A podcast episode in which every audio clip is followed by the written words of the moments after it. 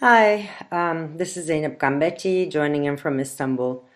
Um, I would like to begin by thanking the organizers and particularly Robin um, Celikates for inviting me um, to participate in this initiative. Um, like you, I'm totally overwhelmed uh, with the, the speed of the contagion and the sheer size of its victims. And I'm trying to make sense um, of what's happening to us uh, right now. Um, these victims, um, we uh, sort of cite in numbers each day, um, forgetting that they are unique human beings, um, irreplaceable um, individuals with a life story, with achievements, and many loving friends and relatives. Oh, are unfortunately um, increasing. And except for celebrities, I think uh, many deaths will go publicly unnoticed, unmourned, appearing only as part of national or global um, statistics um, in this epidemic. This is one of the saddest experiences um, uh, we should think about right now, um, and um, we should do it right now, even before uh, the crisis is over, because I think these are not just extraordinary experiences oh, that make us feel that we are playing um, walk on roles in some dystopic science fiction um, movie, for instance. Um, but crises like these, like the present one, uh, lead to a heightened awareness of the structural problems that otherwise go unnoticed. Uh, because these crises breach the normal functioning of, of societies. So, as it spreads, the COVID 19 um, pandemic mirrors the way um, our societies are structured. Uh, it brings to light all that is wrong uh, with our societies and our mode of life. But it also urges us to pull the emergency brake, as Walter Benjamin might say, um, in order to distinguish between um, that which is absolutely crucial um, for collective life on this planet as opposed to that which is secondary, unnecessary, avoidable, disastrous, or even fatal. Um, as we all know, COVID 19 is not a mere accident of nature. Um, human activity has played a re- large role in producing um, this situation. Our production and consumption patterns, crowded existence in megalopolises, an incessant movement across the globe have um, had a devastating impact um, on the climate and on natural habitats. Our misplaced faith in technological progress, um, the neoliberal assault on the welfare state, and the violent suppression of popular movements demanding alternatives to the market um, and to market rationality these are all causing deaths across the, uh, across the globe. This blindness must be questioned, and it must be questioned now. Um, when this pandemic is over, we cannot go back to business as usual, and we cannot go back to forgetting as usual. Um, one thing we must never forget is how we have interiorized and naturalized capitalist rationalities um, the pandemic brought to light how politics in contemporary societies uh, was not concerned with collective life at all, but rather with the sway of um, was under the sway of um, the the iron laws of the market. It also showed that those laws are undesirable, unsustainable, and that they are not unchangeable a huge amount of public money, as you know, has appeared out of nowhere in Europe and the US. Um, and all the elaborate arguments crafted to justify neoliberal austerity um, policies like, oh, the state has no money for retirement pensions, or uh, the state will have to reduce the budgetary allocation to health and social security, blah, blah, blah, have vanished under the magic wand. Um, uh, which is actually the struggle for life and death. Um, now, we know that Margaret Thatcher's infamous slogan, There's no alternative, Tina, uh, is a total mystification. There is always an alternative, as long as there is willpower and the capacity for collective action. Uh, we must also never forget that food, accommodation, and health are the most precious goods for all of us, irrespective of geographical location, culture, ethnicity, class, or status. Uh, having to scale down our needs and expectations so as to um, adapt to self isolation conditions, we slowly uh, but surely come to realize that we can live without most of the consumer goods that we surround ourselves with in order to to what? To give ourselves a false sense of fulfillment and, and security.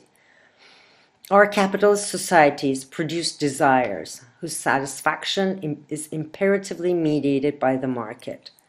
We are made to feel insecure without mass consumables, supermarkets, processed food, the newest gadget, or um, high tech equipment.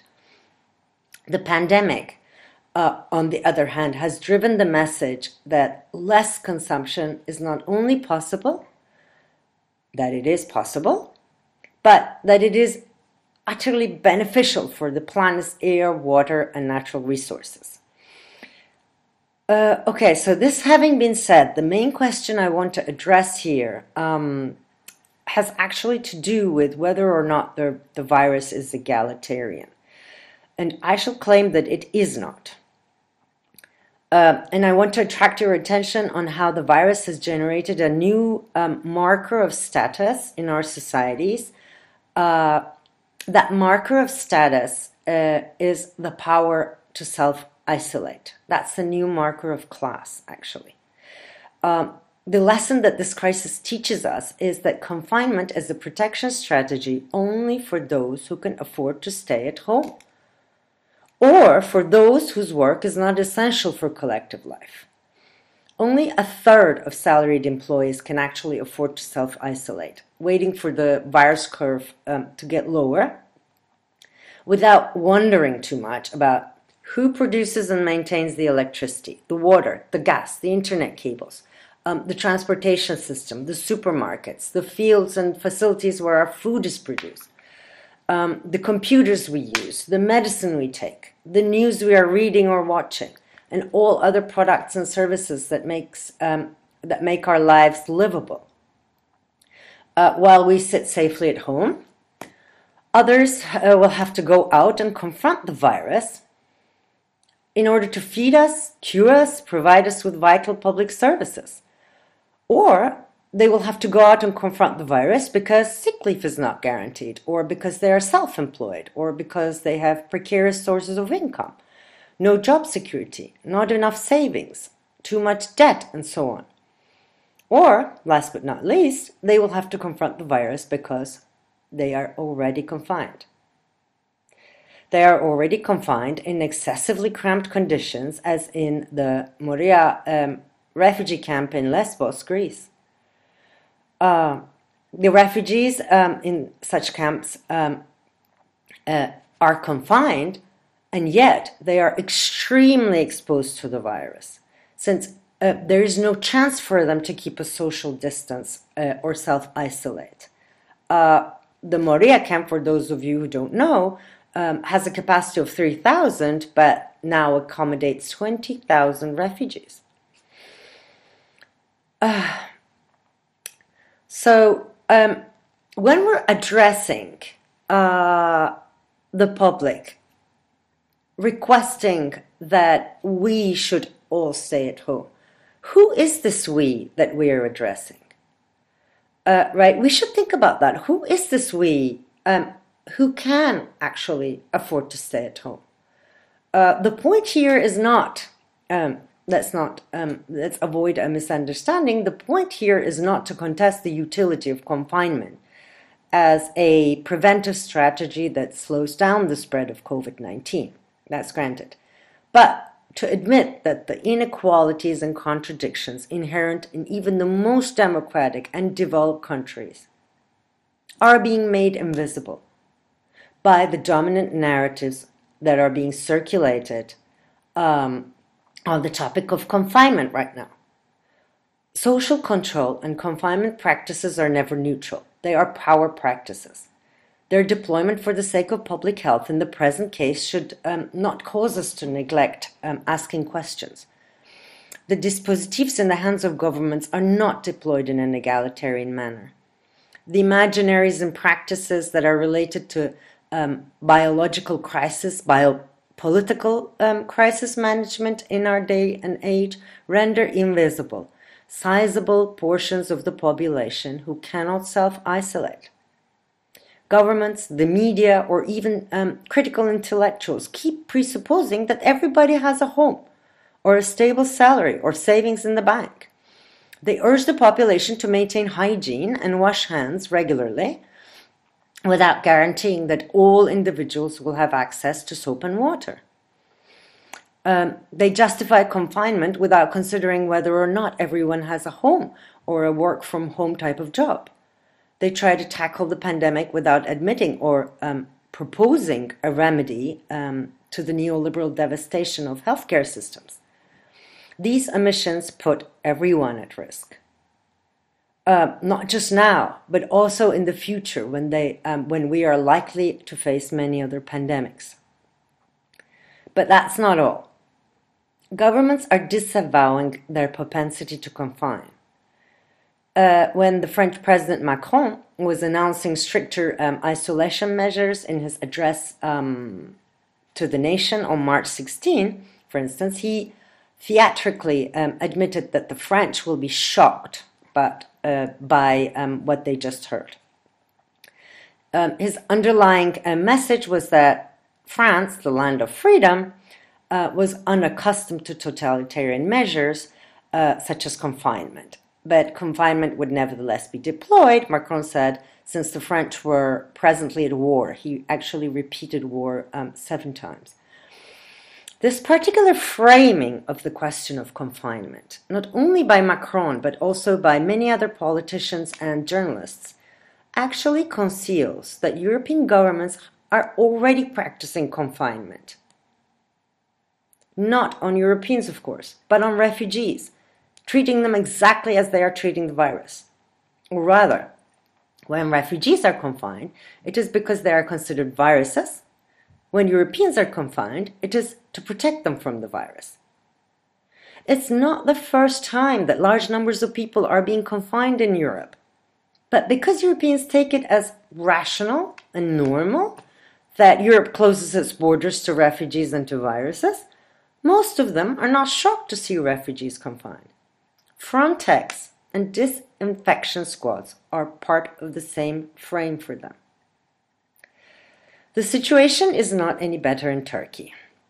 Um, the government closed schools and universities, banned cultural activities, um, all sorts of meetings, of course, um, imposed a full time curfew on people above the age of 65, and halted all intercity displacement to stop the virus from spreading.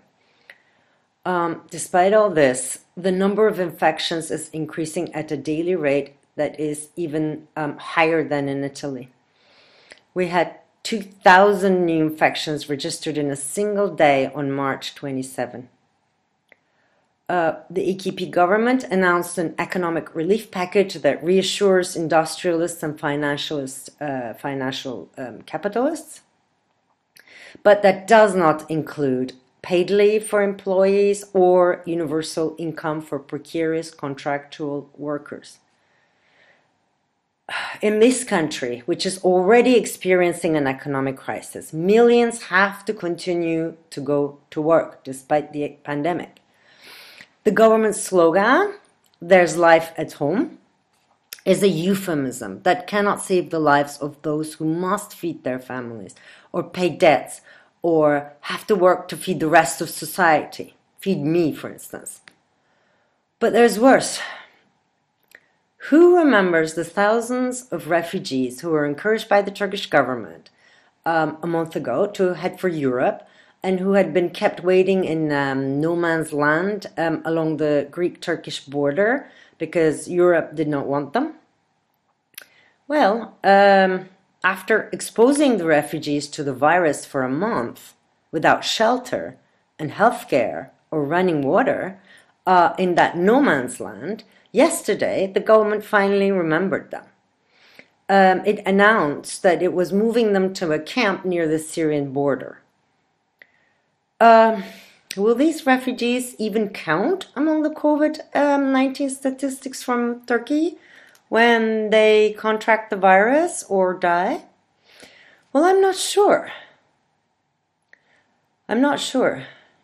And this is why we must never take confinement as a natural or rational um, reaction to the pandemic, but critically expose the unquestioned frames, norms, and codifications that mark some lives as worth protecting and uh, neglects other lives or confines them to exposure or to death.